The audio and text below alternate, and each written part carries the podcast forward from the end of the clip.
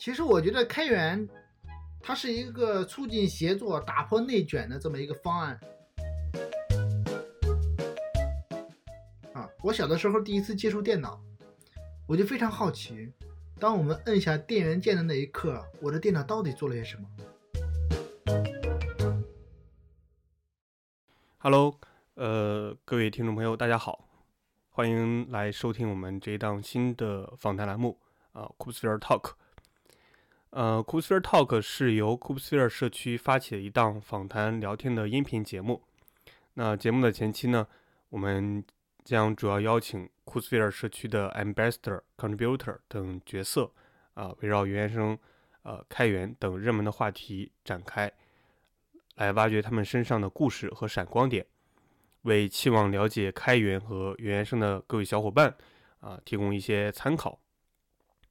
啊，欢迎大家。我是本档栏目的主播，啊，我叫法威，同时呢，也是 c o s p h e r e 社区的运营负责人。Hello，大家好，呃，我是我也是 c o s p h e r e 社区的运营负责人，我叫啊米开朗基扬啊，估计很多小伙伴应该都知道我这个 ID 啊。然后我平时呢，就是在啊各大社群里面给大家打打杂啊，给大家端茶倒水什么的。大家有什么有什么脏活累活啊，都可以到这个。呃，微信群里面啊，或者是这个我们的社区论坛里面来找我。在第一期节目中呢，我们邀请到了库斯菲尔社区用户委员会杭州站的站长尹明，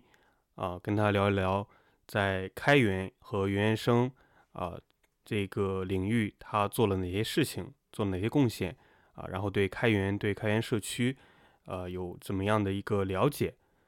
呃，那这一期呢，我们同时。呃，其实也是邀请到了我们社区的用户委员会的站长，那他就是我们广州站的站长裴振飞，呃，平常呢我们大家都叫他大飞哥，那这个也是他的一个昵称啊，欢迎大飞哥，呃，大飞哥可以先跟大家打个招呼。Hello，大家好，我是技术女大飞哥。好，再次欢迎大飞哥啊。呃，大飞哥呢是我们库斯菲尔社区用户委员会广州站的站长。那这个广州站呢，也是今年的八月份啊，我们在广州组织了第一场的这个线下 Meetup，在这个上面成立了这么一个用户委员会。呃，当时呢也是因为，呃，大飞哥已经在社区做了诸多的贡献，所以我们也邀请他来担任这个角色。啊，当然，大飞哥收到这个邀请还是非常的就是。呃，积极就来响应啊，嗯，那刚刚也提到他在社区做了很多的贡献，呃，基本上呃就诸如呃写文章，呃在社区做演讲分享，包括这个线上的线下的啊，同时呢他还在社区呃帮我们就是录制过课程，呃这个课程的话是呃大家应该呃有熟悉的啊，就是在库斯尔社区跟啊上硅谷联合。发起的那么一个原生实战的课程里里边啊，大飞哥录制了 Argo CD 的那一个板块那这个课程的话，大家在 B 站或者说在库斯尔的官网也都能看到。嗯，当然我对大飞哥的这个介绍啊还是比较简短的。那稍后呢，我们呃邀请大飞哥来做一个详细的自我介绍。啊，我呢叫裴振飞。目前就职于广州世源电子，是做一个运维相关的一些工作。社区的很多同学呢都叫我大飞哥，我自己给自己在很多网上的 ID 叫做技术女大飞哥。说到做技术的，一般都属于那种人狠话不多的角色啊。但是显然大家可以听到我不是这样的人啊啊，当然也可能跟我这个，那我是属于那种话比较多的，当然也有可能跟我的技术比较杂有关系哈。啊，啊我最早期呢其实是做硬件的，啊，刚毕业以后在工厂的流水线上，啊，做硬件维修工，啊，啊，后面呢一直做到 SE 工程师，SE 就是 System Engineer，其实是一种系统化的工程的，呃，管工程这一块儿。那在一些机缘巧合之下呢，当时还做了一段时间的这个流水线管理员，啊，被称为线长。所以后来呢，才有机会转型到这个互联网软件行业。啊，那最近的这几年呢，刚好遇到了法维他们啊，我们一起在呃库珀斯菲尔社区里面啊，共同的参与进来做一些事情。好，再次再次欢迎大飞哥啊！想不到大飞哥还有啊这么多秘密啊！下面我们来一个一个把他的之前的隐藏的秘密都挖出来，好吧？那么我刚刚听大飞哥谈到啊，他之前是啊先做了一段时间这个硬件，然后后面呢转到了这个系统工程师，是吧？那么想必呃大飞哥一开始接触开源的时候呢，肯定是啊跟当时应该是还没有接触到云原这么一个领域啊。那么那么当时你是啊怎么接触到开源的？那么这个接触的契机是什么？我相信应该跟这个呃操作系统有关啊，因为你是做 system engineer 的嘛，对吧？啊，确实有一些，呃，你说具体到什么时候呢？这个就很难说，因为它不是一个某一个时间点，啊，但是我从现在来回忆呢，呃，我接触到的开源的操作系统应该是乌邦图的幺二零四，应该就是一二年的四月份那个版本，啊，我就在用乌邦图整个操作系统了，因为刚刚接触计算机嘛，也没有什么好玩的，本身也不是做技术的。所以呢，就对操作系统特别迷恋。当时呢，就用了乌邦图的操作系统，呃，也是 Fedora 啊、CentOS 啊这些都会去用啊。但是后来用着用着就发现，哎，我们国内好像没有。但为什么我们很多这种开源社区的操作系统，我们国内都没有呢？就去找。所以后来找到了雨林牧风，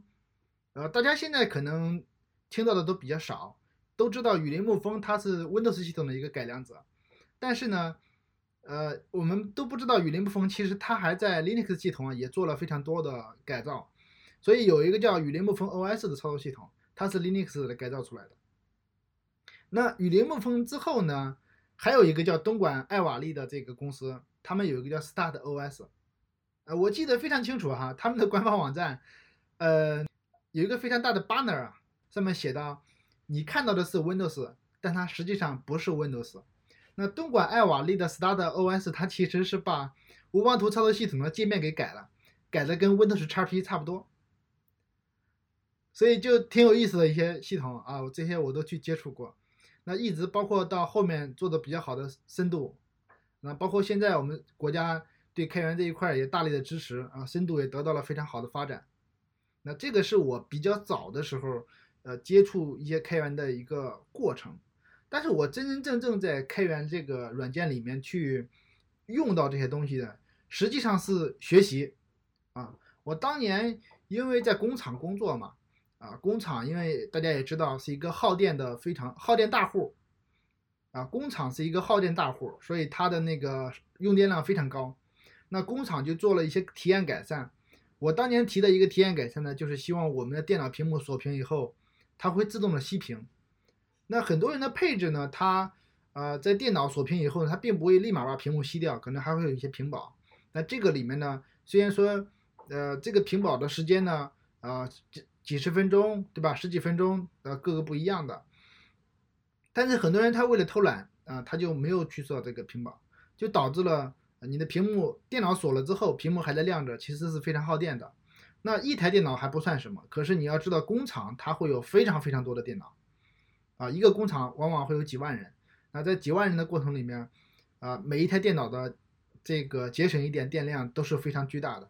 所以当时就想着用 C 语言来写一个啊小程序，放在我们的电脑里面。当我当我们把电脑锁屏的时候，啊，当我们把电脑锁定的时候，它就检测到之后会自动把我们的屏幕给熄掉。啊，你不管开不开屏保，我都把电脑屏幕给熄掉。啊，所以呢，就趁着这个机会呢，就在啊，Linux 系统里面来学习了整个的 C 语言。当然，这个程序是我写的这个呃改体验改善的程序，它是 Windows 下的程序。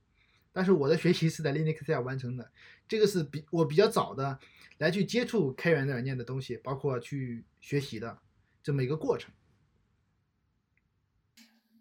那看您是这个在开源在开源领域啊，在操作系统这个地这这一块啊，也做了很多的这个呃。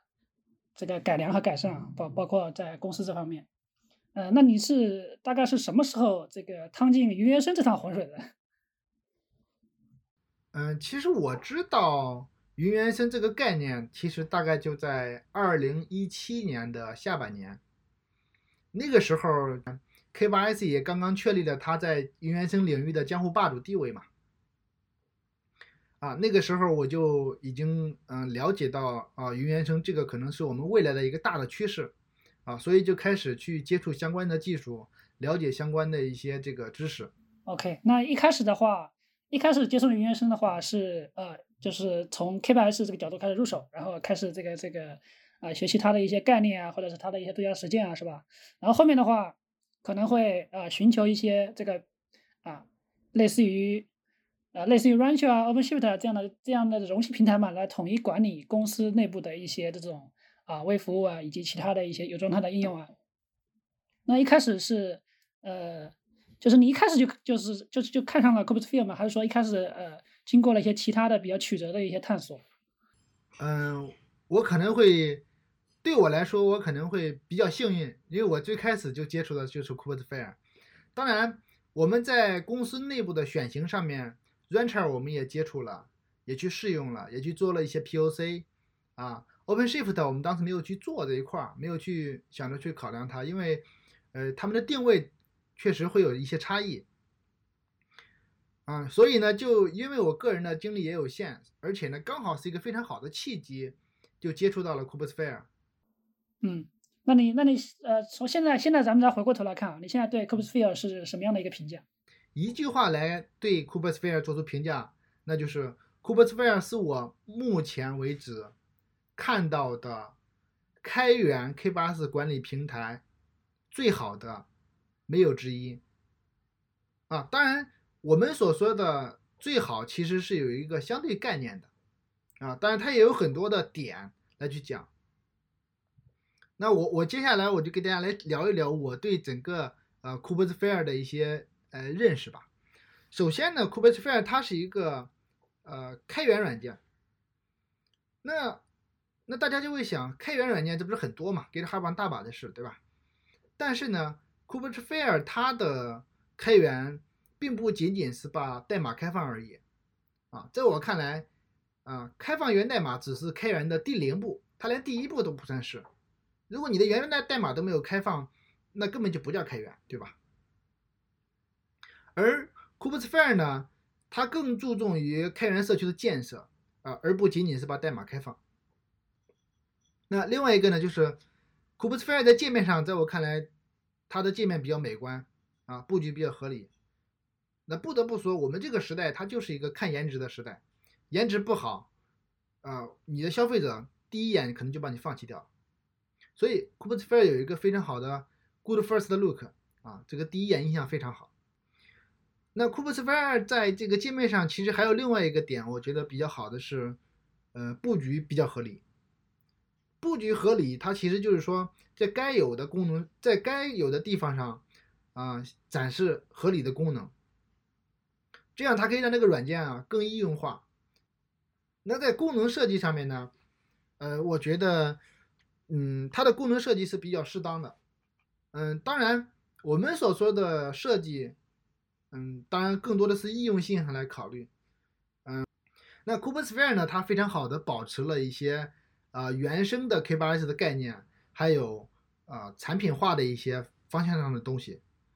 啊，对于一个呃比较复杂的系统来说，我觉得团队成员之间保持一个统一的概念作为非常重要。另外一个比较重要的点是，Kubernetes 它的呃集成度也比较高，它集成了 K8s 这个生态里面的非常多的最佳实践方案。那哪怕你是一个新手，刚刚来学习 K8s，我也建议你搭好一个 K8s，我也建议你搭好一个 Kubernetes 环境，然后进到里面去学习社区是怎么样来使用的。那最后一个呢，就是嗯，Kubernetes 它保持了一个非常好的呃特性，就是组件可插拔性。我们往往看到一个非常庞大的社区啊，它给的用户的呃看似功能很多，什么都给用户了，就打包好，那一个大礼包直接给你，你用就可以了。但是呢，不是所有的用户都会用到所有的功能的，而 Kubernetes 正是把这些功能做成了拆分，把它做成插件可插拔的形式来去做。啊，这个时候你才会给用户更大的自由度。我觉得这个就是我来选择 Kubernetes 一个很重要的原因。大飞哥对这个啊 Kubesphere 已经是了如指掌啊，已经算是啊咱们 Kubesphere 社区的这个骨灰级专家了。那看大飞哥说了这么多的这个 Kubesphere 的一些优点啊，而且这个都是一些自己一些比较独到的见解啊。呃，像大飞哥说的这些观点的话，可能呃有有一些观点啊，有一些观点我在其他的用户那边啊暂时还没有听说过，对吧？那呃我大概总结一下，大概就是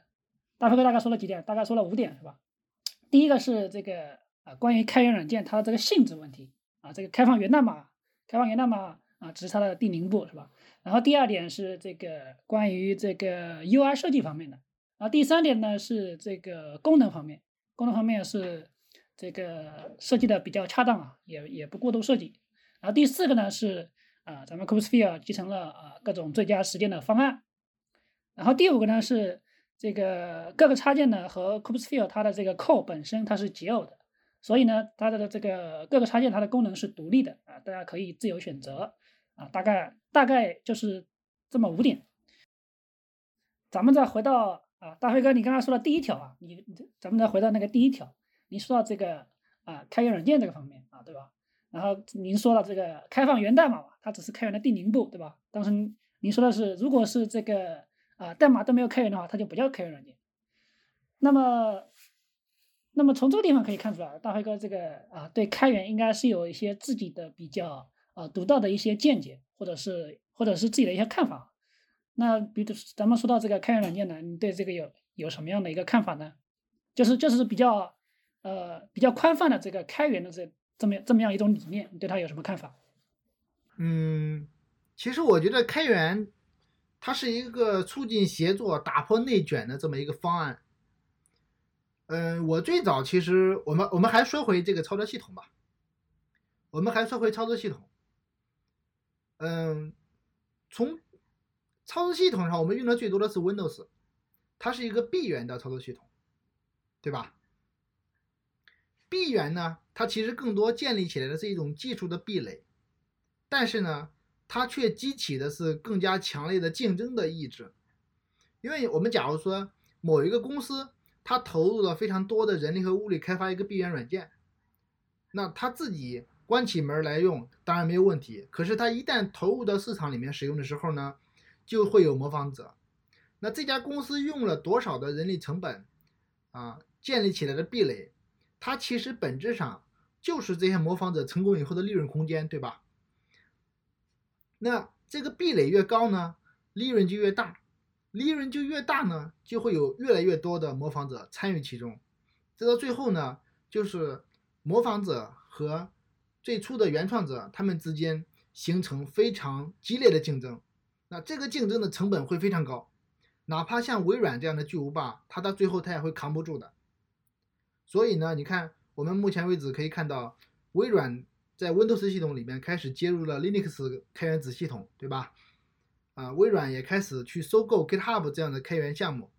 啊，其实这些都是啊整个闭源操作系统向开源世界啊。敞开怀抱的一种方式，来拥抱开源的一种方式。那我认为开源恰恰是打破这种竞争的一种方案。我们从内卷走向这种协作。比如说，我们还我们还呃我们还用这种一家公司想要生产一个软件的这个例子来做比方。当我要去创建一个软件的时候，我发现哎，别人已经有一个开源的方案了。我哪怕是费尽心机再写一个，可能功能也跟他差不了多少。这个时候，去在开源的基础上继续改进，而不是去跟它重新造一个轮子，啊，这就是开源的最大的好处。它直接从根源上取消了啊，它直接从根源上打消了重复造轮子的想法。那啊，Kubernetes 呢？呃，这就是一个非常好的案例啊，啊，K8s 它本身原来在呃 Google 内部，它是一个呃 blog 一个闭源的系统。那当他发现这个市场上还没有类似的软件啊，而 Docker 公司又把容器技术给开放出来的时候，Google 他看到了巨大的机会啊，当然他也看到了危机。如果他不把他的 blog 开放出来，就会有社区的人。组建另外一个 blog，而他们就失去了先机。所以这个时候，Google 就做出了决策，就是我们把啊 blog 重新写一份，就是我们的 Kubernetes。那就后来呢，就有越来越多的大型的公司参与进来啊，参与协作，参与为 Kubernetes 做更多的贡献。那我们可以看到，整个 Kubernetes 可以说改变了我们的整个软件开发的行业啊。这种贡献，它不是说你靠闭源软件就可以提供的。我觉得这个是我我对开源呃一种见解。嗯，对，是的。啊，从 Kubernetes 出来之后呢，这个大家对开源有了一些比较全新的认识。呃，前前段时间不是有一个有有一个漫画，这这还是什么的，说是这个这个叫什么软件正在吞噬世界，然后这个什么呃怎么说来着？云云原生正在吞噬啊，云计算正在正在吞噬软件世界是吧？然后云原生正在吞吞噬云计算世界，是是是这么说的吧？确实，如果这么说，也其比较形象的一个比喻。对，这叫大鱼大鱼吃小鱼嘛，对吧？呃，那说到对，说到这个方面，呃，说到开源，其实咱们就不可避免的谈到开源的呃另一个特点，就是在开源这方面的话，程序呃大家都是程序员嘛，对吧？但是呃程序员可能和其他行业有一个有有一个比较明显的一个一个区别啊，就是其他行业他他就是说他不喜欢分享，比如说我我。我的公司里面有些东西，他他不会对外面分享的。但是对于程序员这个行业的，大家都特别喜欢分享，有什么新知识啊，有什么新有什么新观念啊，都都要分享给大家，分分享给这个跟跟跟跟我所有这个呃兴趣相投的人，或者是像这种志同道合的人。那么这里面其实和这个开源步道相关，可能就是说每一个参与开源的人，他的内心里都都住着一个这个啊，对，想要布道的这么样一个啊这么样的这么样的一团火在里面。大飞哥对这个开源步道啊，有没有有没有自己的一些想法呢？或者是这个这个之前之前在开源步道这方面有过哪些的经历？哦，我觉得，嗯，开源这一块呀，我们还从刚才的开源说起。嗯，说到分享，其实更多的是一种沟通交流，我觉得，因为，嗯，所有的程序员在做的事情。本质上都是在做一场革命，对吧？我们现在这个社会都提倡提高效率，所有提高效率的事情都是在革另外一批人的命，而我们的程序员本质上是在革另外一批程序员的命。我们比方说，最早的时候编程用的是 VC 六点零，对吧？那 VStudio 出来以后，大家就发现，哦，原来用 VC 六点零。笨呲呲的来写界面的那种方案，已经没人用了啊！大家都在界面上拖拖拽拽就可以做出来一个软件界面了，对吧？MFC 会非常好用。那这个时候你就会发现，其实是微软的一批程序员革了另外一些程序员的命。那就其本质上来看，我认为我们所有的程序员都是在革另外一批程序员的命，因为我们所有开发出来的程序都是为了让我们以后不会再开发这样的程序。所以呢，对吧？所以从这个角度来看呢，呃，我觉得程序员喜欢分享，他其实是有一个呃内心驱动力的。那本质上，嗯，写程序也是一个比较枯燥的过程。那多跟别人沟通呢，啊，也有利于自己程序的一个精进。所以呢，我觉得分享这件事情，嗯，是一个，它其实是一个人内心，嗯，本身就有的一个。啊，趋向趋势。那说到步道呢，嗯，我也我我现在也我知道步道这个词啊，也就是最近这两年的事情。嗯，因为我最早，嗯，我并不认为说会有布道者这么一个角色啊，我不以前不知道啊。我最早知道布道者是什么呢？是呃，GitLab 那个极狐 GitLab 的小马哥啊，他在社区里的自我介绍说是。呃，开源的布道师，啊，我那个时候才知道，哦，我们开源社区还有一个叫布道师的角色。哈，其其实其实这个在国外啊，国外是有专门这样的呃，有专门这样的一种职位叫 developer advocate，就是这个呃开发者关系其实跟我们国内的国内的国内的说的布道师其实是同一种角色。因为在我在我在我的内心深处啊，我以前总觉得，呃，要为开源做贡献，那你得提交源代码，对吧？那但呃，一直到了我参与进 Kubernetes 社区以后，我才发现，哦，原来我们在这个呃，所有对软件的探索呀、宣传呀，哪怕你是回答社区的问题，对吧？这都是一种对社区的参与贡献啊，他们都应该叫做呃。宣传者或者叫做布道师，啊，但是我自己呢，嗯，其实有的时候对布道师的理解，啊，可能更局限于这个名字。我认为布道师他更多是一种带有宗教色彩的，呃，这种一个角色，比如说，呃，伊斯兰教啊、基督教啊这种对，呃，其他教徒的一种宣讲啊，这种叫做布道者。啊，而我觉得开源社区里面更多的是一种宣传员吧，啊，我觉得更多的是一种价值宣传员，因为我们整个开源社区它实际上是一种大家在一个共同的价值观下组织起来的一个松散的结构嘛，大家都是价值观相互认同的人才会走到一起，所以我们更多的，我觉得布道，所以我觉得我们开源社区的布道者更多的是一种啊价值，就是。价值观的宣传员，这么一个角色。OK，那这个咱们也咱们也谈到了开源是吧？也谈到了这个开源步道。那么，那那接下来我就觉得咱们不可避免要说到啊 c o b e s f i e l 方面的这个步道是吧？呃，我看大飞哥之前啊也录制了一些跟 Argo CD 相关的一些视频啊，这个视频我我看了啊，录制质量非常高啊，而且这个录制的也非常详细。呃，其实我们 Kubernetes 从大概三点三点二版本三点二版版本开始，就把我们的 DevOps 这个后端的这个 Jenkins 啊，也也也没有去掉，就是多加了一个选择，加了一个 Argo CD 作为 CD 的后端。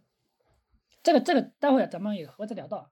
那那咱们现在先啊，大飞哥可以先聊一下这个 Kubernetes 上面的步道，然后后面的话我们再咱们再聊聊 Argo CD 啊，或者是 GitOps 这方面的东西，好吧？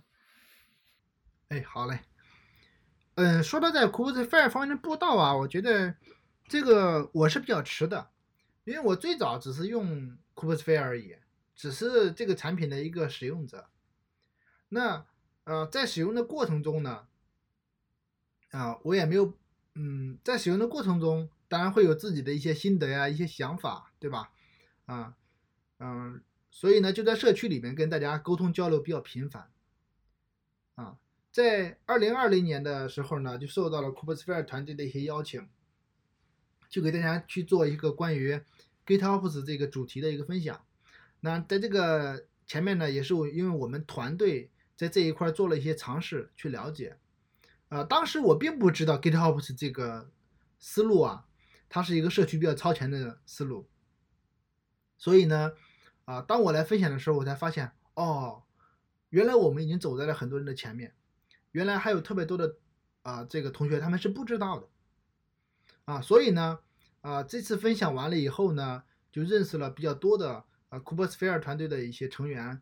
啊，我也对自己分享的内容在整个社区的里面的定位更加清晰了。所以后来呢，啊，就是我们 c o p e r s p h e r e 社区的那个呃 DevOps 呃开发团队的瑞克啊，他同时呢也是 CDF。啊，CD Foundation 的这个中国区 local 的 maintainer，啊，他以这种身份来邀请我说，哎，你能不能给我们社区做一个 Argo CD 的分享？因为那个时候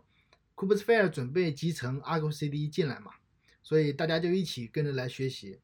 也正是因为这个机会，才录制了整个 Argo CD 的视频。但这个也是我人生第一次来录视频，呃，磕磕绊绊的，在呃瑞克大家一群人的帮助下，终于把视频给录出来了。那真真正正谈到说对 Kubernetes 的步道，我觉得，呃，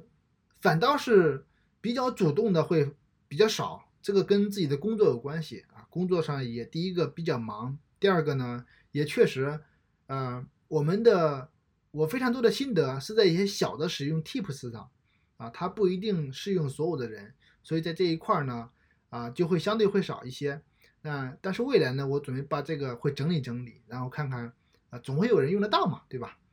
我们会把这些给整理出来。那你要说，我为啥会主动参与这个布道啊？其实我觉得更多的是一种寻求价值观相同的人。我们刚才也说了，我们整个的开源社区是以价值观相同才走到一起的一群成员。那在这个里面啊，我们就会讨论到一个组织的关系，这种嗯，我们就会讨论到组织关系是什么的这样一个核心概念。那在我们的职业生涯里面，我们可以看到，所有的公司它都是有上下级关系的，它都是一个树状结构的组织，啊，它会有一些主从关系、上下级关系在里面，啊，但是呢，我们的开源社区，它打破了这种树状组织的结构，啊，通过互联网技术，我们在整个社区里面有一个，啊，才有机会寻找到价值观相同的人，啊，我觉得在在我。啊，向外传播价值的时候，实际上是在寻找跟我们有相同价值观的人，啊，这个其实是一件比较有意义的事情。嗯，是的。那呃，我看从大飞哥，呃，最近两年啊，最近两年的这个参加的各大各个活动的这个分享啊，其实都是跟我看好像都是跟 GitOps 相关的嘛。看来大飞哥这个对 GitOps 有比较比较深的执念，或者是对他对他有什么样的看法？因为因为咱们现在提到 GitOps 嘛，其实都是拿它跟 DevOps 进行对比嘛。我感觉他们两个之间，他他们两个之间应该不是一种互斥的关系嘛。就是我在这方面可能没有大飞哥这个熟悉啊，大飞哥可以给我解释一下。哦，这一点我们可以来浅浅的谈一下啊。嗯，DevOps 呢，它其实在我看来，它更多的是一种文化，比如说让你的组织关系发生变化，改造你的啊开发成员、开发团队之间。成员的角色分工，啊，让开发了解点运维，运维了解点开发，然后整个啊团队啊相互的融合，来达到一种啊你的最佳效率的这一种形式。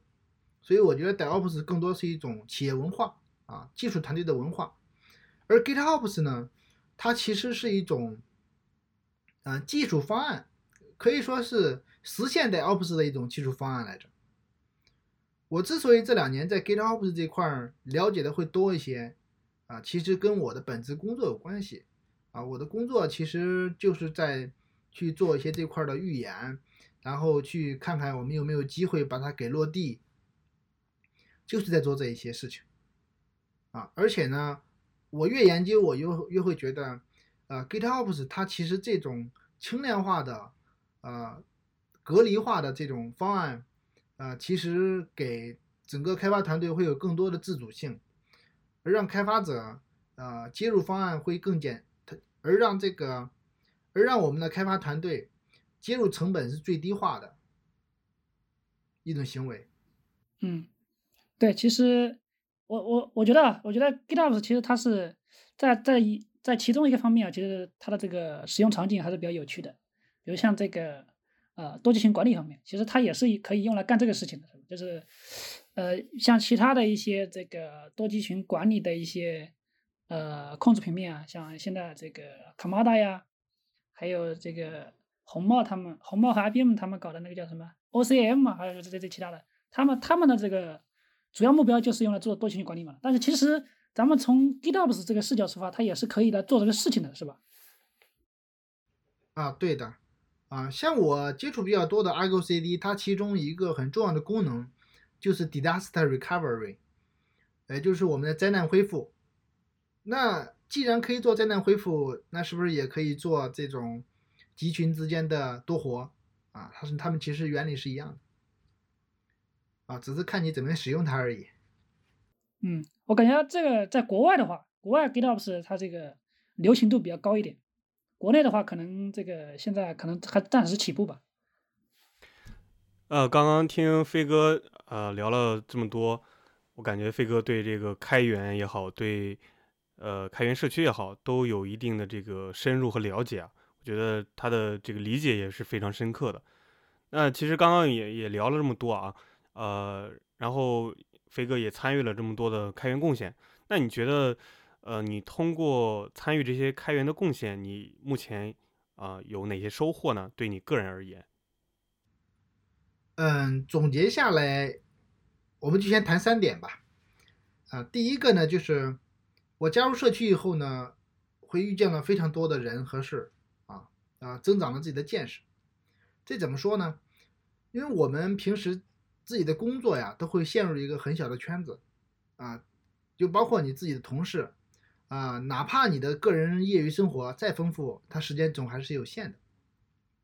而开源社区呢，它给了一个非常好的机会，能够让你在整个行业里面啊，在自己所在的这个大的行业圈子里面啊，能够啊碰到更多的人和事情啊，大家一起在里面来交流啊，有这么一个平台。那在参与到社区里面之后呢，啊，你就会发现，哦，原来你做的这个事情在整个行业里面它是有一个定位的，比如说做运维，还是做运维开发，还是做一些工具的开发啊，还是做一些步道，那它都是一些有自己位置的。这个时候你更容易看清楚整个行业的发展啊，还有整个啊，还有还有给自己的一些定位。第三点呢，就是获得一些认同感啊，我们每个人的内心都是渴望获得认同感的。当然，我们说这个认同感有内部认同感和外部认同感。内部呢，就是在你的职业生涯里面，在你的啊、呃公司里、你的部门里面，你获得同事和领导的认可，这个是对你工作成绩的一种认同。那其次呢，我们更高的认同感来自于整个社区，也来自于自己所在的行业啊。作为一个技术人，我们早晚有一天都要会走出去啊，走出自己的公司，走进我们自己所在的这个行业里，来获取整个行业的认同感啊。这个时候，我觉得是参与开源社区是获取认同感一个非常重要的方式啊。这两者啊是相辅相成的啊，内部认同和外部认同是相辅相成的，也是我们每个技术人都要走的必经之路啊。这些是我在参与开源贡献的这些过程中，我觉得收获比较大的三个点。嗯，其实刚刚飞哥说到的这个，呃，比如说加到加入社区之后，能够遇见更多的人，然后也能增长见识，这一点其实上一期明哥他聊的时候也也差不多是这个意思啊。那看来就是说我们这个开源的社区对人的这个呃成长和帮助，我觉得还是比较大的。呃，飞哥目前也也参与了这么久的这个开源的贡献，那你后续啊、有没有什么参与开源的计划，或者说大体的规划吧？也不一定是非常具体的那种计划。啊，其实，嗯，我自己在开，我自己在过去的这一两年里面，啊，参与开源，其实我觉得还是相对来说会偏少的，跟我自己的预期会不一致，啊啊，但是呢，啊，这个是会随着我对 Kubersphere 整个产品的了解，包括对整个行业的了解多一些以后呢，我觉得应该会做出一些调整。那首先呢，我觉得应该呃会抓时间，在二零二三年啊、我会花更多的时间来了解更多 Kubersphere 它内部的一些组件，因为 Kubersphere 它作为一个产品，是由非常多的开源组件搭建而成的，包括一些自研的组件搭建而成的。那这些，如果我们想把它玩得很好，那你就要对这些组件的每个玩法都吃透，对吧？那只有你把它玩法吃透了，你才可以更好的啊参与进社区啊。所以所谓说打铁还需自身硬嘛，所以先把自己把这一关过了。那第二个呢，就是我会从运维的角度来看啊，输出一些观点或者输出一些想法啊，让我们这个产品更加易用。怎么讲呢？比如说啊，我们来提出一些需求。嗯，我们往往说产品要面向啊需求来设计，产品要面向用户来设计。那有的时候从运维的角度来看，我觉得我们的一些工具型的产品，它应该面向运维而设计啊，面向运维开发。如果你设计出来一个产品和软件啊，对应的运维没有办法把这个产品和软件运行的非常好，它我觉得它是不成功的。因为它的稳定性没有办法得到保证。啊，其次呢，就是，呃，从运维的角度来看呢，啊，我会输出更多的经验吧，因为呃，产品面向运维设计，它是一种从产品端来去思考，让，嗯，产品面向运维设计，它是一个从产品端来思考我们怎么样让产品更应用化的一个角度。那更多的是呢，运维我们要怎么样让，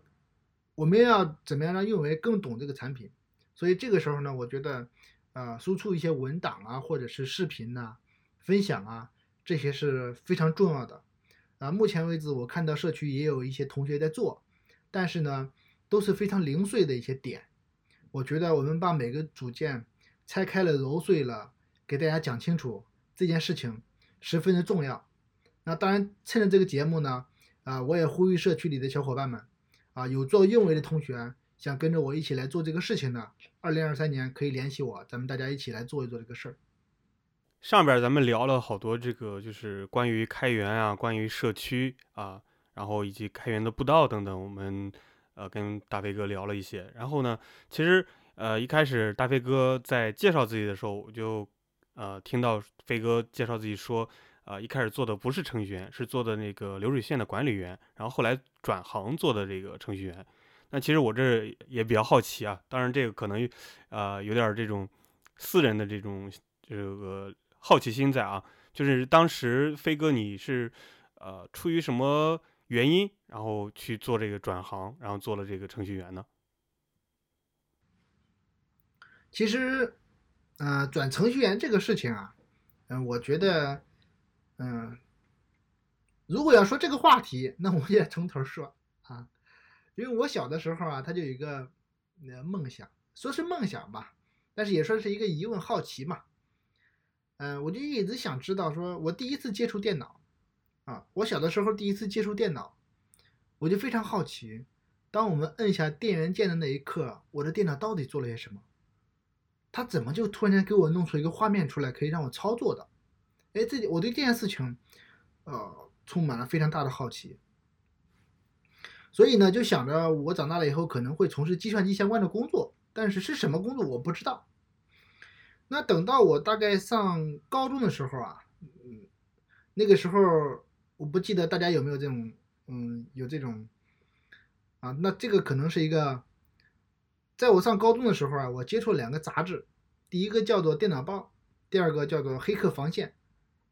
啊，这两个杂志其实是一个非常古老的计算机类的杂志了。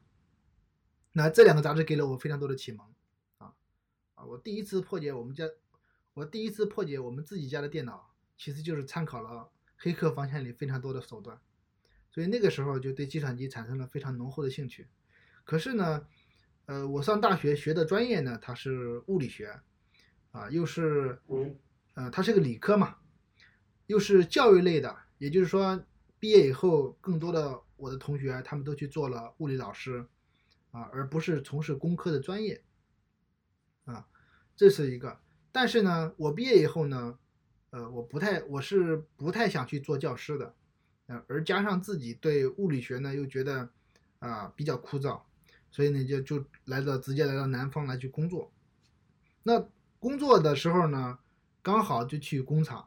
啊，也是计算机类的工厂啊，所以就在工厂呢就做跟计算机相关的一些啊硬件类的工作吧。那比如说从维修开始，啊，我们一直研究硬件。啊，最后升职，最后转岗，最后又啊各种去学，啊去学到一些我们的系统工程师啊，整个对硬件的比较了解，啊电子电路这一块了解比较清楚。那这件事儿呢，也刚好解答了我的小时候的一个梦想啊，我现在就非常清楚。那我摁了开机键以后啊，我的整个硬件电路它做了什么，我的整个软件它做了什么，其实这就是嵌入式要解决的一些问题。那。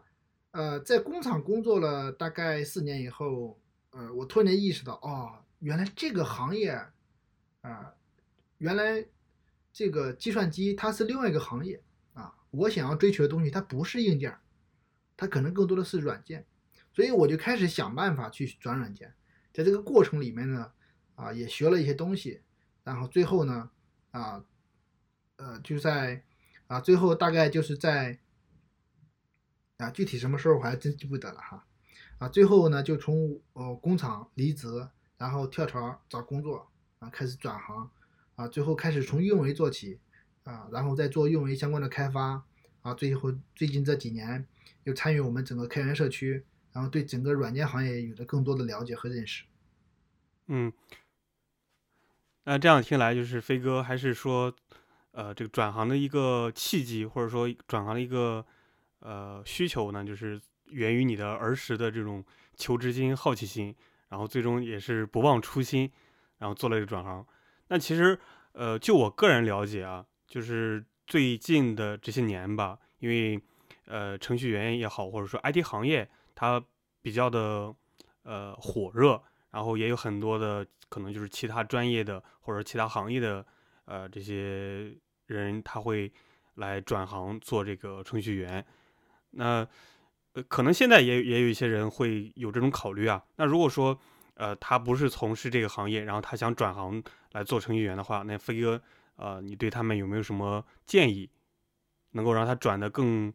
呃顺当一些，或者说能能够转成功？嗯，其实呢。转行它并不是一蹴而就的，不是说你想转就转的，啊，我们有句古话叫做“男怕入错行，女怕嫁错郎”，对吧？隔行如隔山，确实是的。你从做硬件转到做软件，在这个过程里面，啊，它并不是说你脑袋一热，胸脯一拍，说明天我就转行了，不是这样的。其实我在从硬件转到软件之前，啊，也就是说我在做硬件。工程师的那段那段期间里面，啊，我其实对软件抱着非常大的期望，啊，包括我花了非常多的精力去学习软件的，啊，在这个里面，嗯，其实做了非常多的前期准备，呃，哪怕是我决定要去转行那那个阶段，哪怕是我决定要去转行的那个阶段，啊，我都是，我还要去参加一个啊专职的培训班。啊，系统的学习了一下软件行业的一些东西，那也就是说，你会经过一个长期的积累，啊，到最后你能够转型成功，实际上是一个水到渠成的事情。那关于转行呢，嗯，我有一个视频推荐给大家，叫做《不怕人生的转弯》，啊，这个视频呢是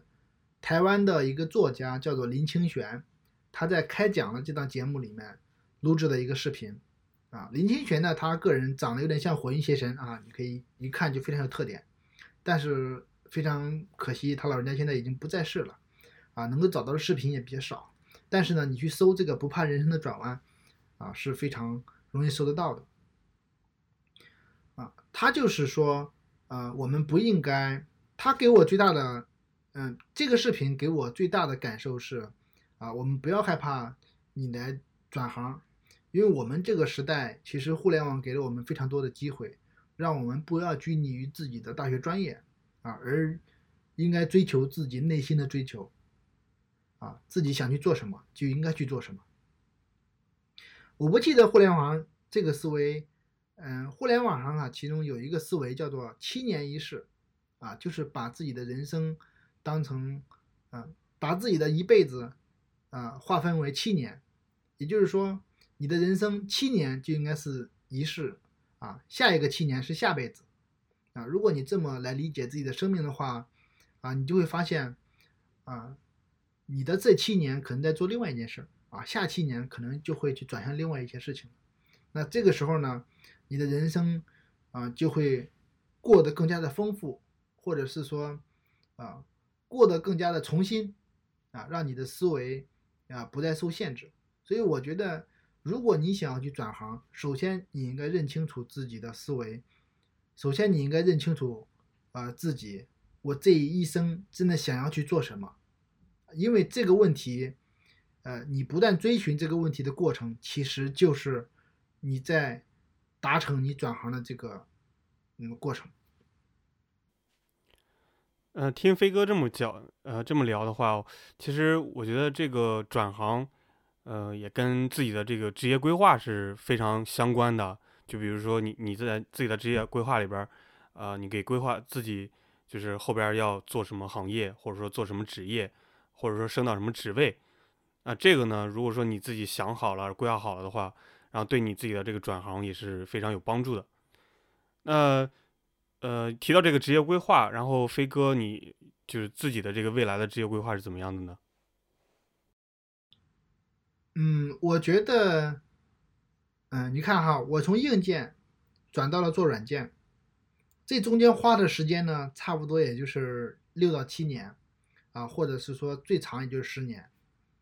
那在我的另外一段人生的规划里面，我觉得可能更多的会做一些啊沟通类的工作，跟人打交道的会多一些，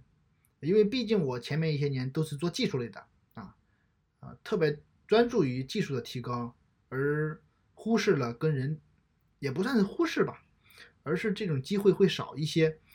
跟人打交道的机会会少一些，所以呢，在未来的工作可能会做更多跟人打交道的工作。那我可能还会基于运维这个平台来去做做事情，但更多的可能会偏向于一些项目管理啊啊，如果有机会，我觉得像法威这样的工作就挺好的啊，跟社区的同学更多的沟通交流。啊，来去做这样一种啊社区成员关系的这种工作角色，啊，这个是我个人的一些打算。当然，啊，我自己呢，啊，平时也在学一些呃乐器啊、音乐呀，啊，这个说不准啊，有可能在我老的时候，我可能就在公园里面弹个琴呐，这都挺好，都挺好的。嗯，这个就属于个人的爱好了。那刚刚飞哥也也聊到说，就是跟我这样的这种社区运营角色。呃，多聊一聊，多沟通沟通。其实，呃，像我跟米开朗基样，我们这种做社区的，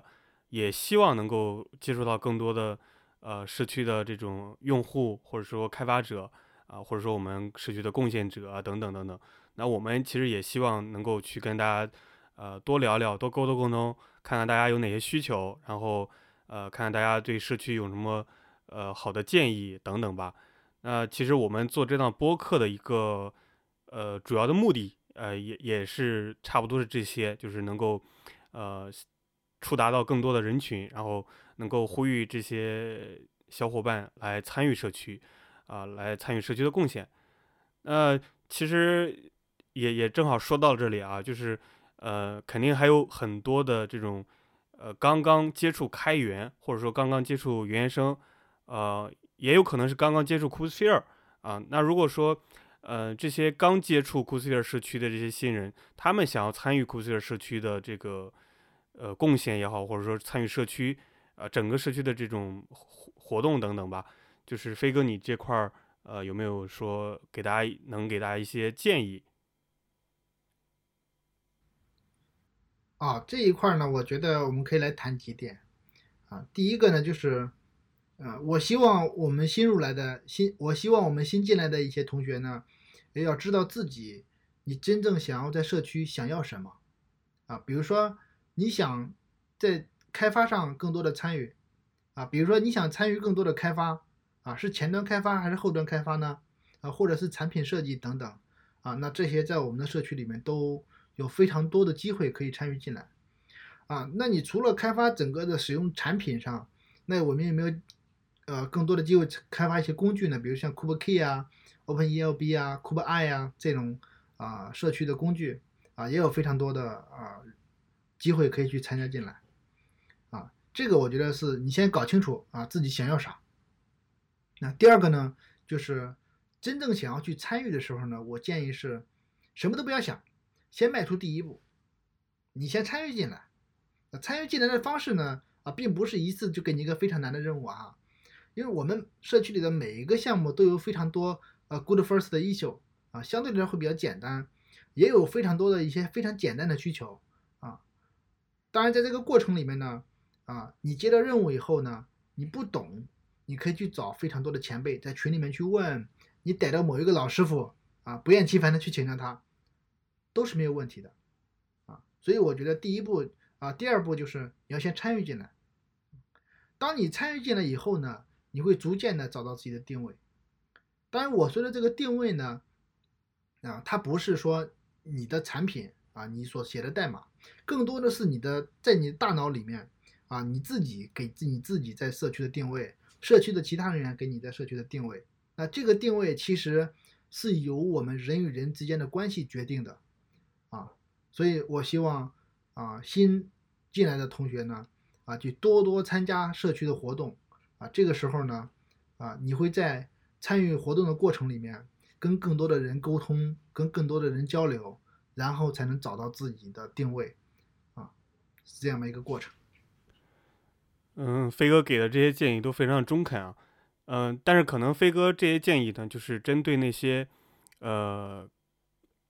原生领域或者说开源领域啊的一些这些新参加的来的这种新人吧。那其实还有一些就是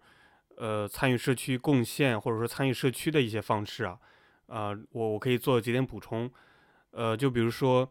嗯社区的这个官网啊文档等等吧，就是这些呢。我们肯定是有一些呃缺陷或者不足，或者有一些 typo 啊，大家呢都可以就是去呃做一些这个提提交一些 PR 去做一些优化。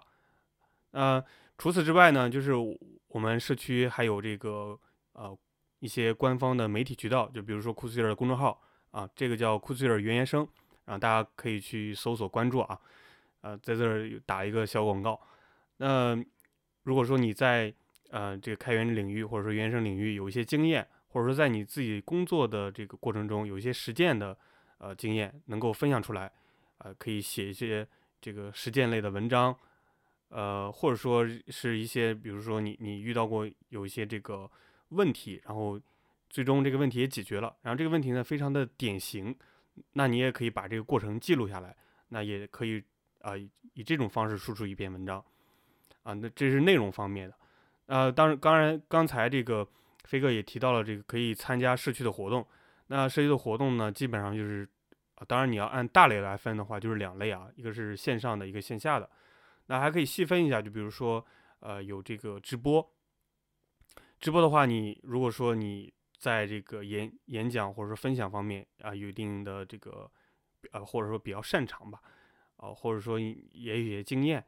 啊，你你也可以来社区参与这个线上的直播。我们基本上是每周四啊，不过偶尔会断一下，因为呃，可能就是我们邀请不到 带合适的讲师。那还有个就是我们线下组织的也比较多的这种 Meet Up，Meet Up 的话，其实呃也是能够来做分享的。当然，很多人说，哎，我没有这个经验，我也没有这个能力来做分享。那你如果说你对这个呃，组织活动感兴趣，你可以帮来帮社区来组织活动，啊，像飞哥这样的这个用户委员会站长啊，还有他呃下面的这个副站长啊，还有委员啊等等，其实都在这个组织活动过程中做了很多工作。就比如说可以在现场啊帮忙签到啊，拍摄一些现场的照片啊，那个现场的这个呃桌椅的摆放啊，等等等等。呃，当然还有很多其他的这种参与社区的方式啊，你可以去我们呃社区呃或者说我们官网等等，可以去看一下，可以参考一下。那当然，我们平常在这个呃交流啊，在那个呃我们的文章里边，有时候也会就提一下这个呃贡献的方式或者参与的方式。行，那今天我们其实聊了挺多啊，我感觉飞哥对开源、对社开源社区啊，以及开源的布道贡献等等，我觉得都非常的深入，然后也有一定自己的这个呃见解，然后我本人是非常的这个感觉是受受益的，嗯，然后我们今天也聊了非时间也挺长了，然后呃话题大概也也就这么多，那我们就今天就先聊到这儿。那再次感谢大飞哥，然后我们下期再见。好嘞，拜拜。呃，感谢大家的收听，我们下期再见，拜拜。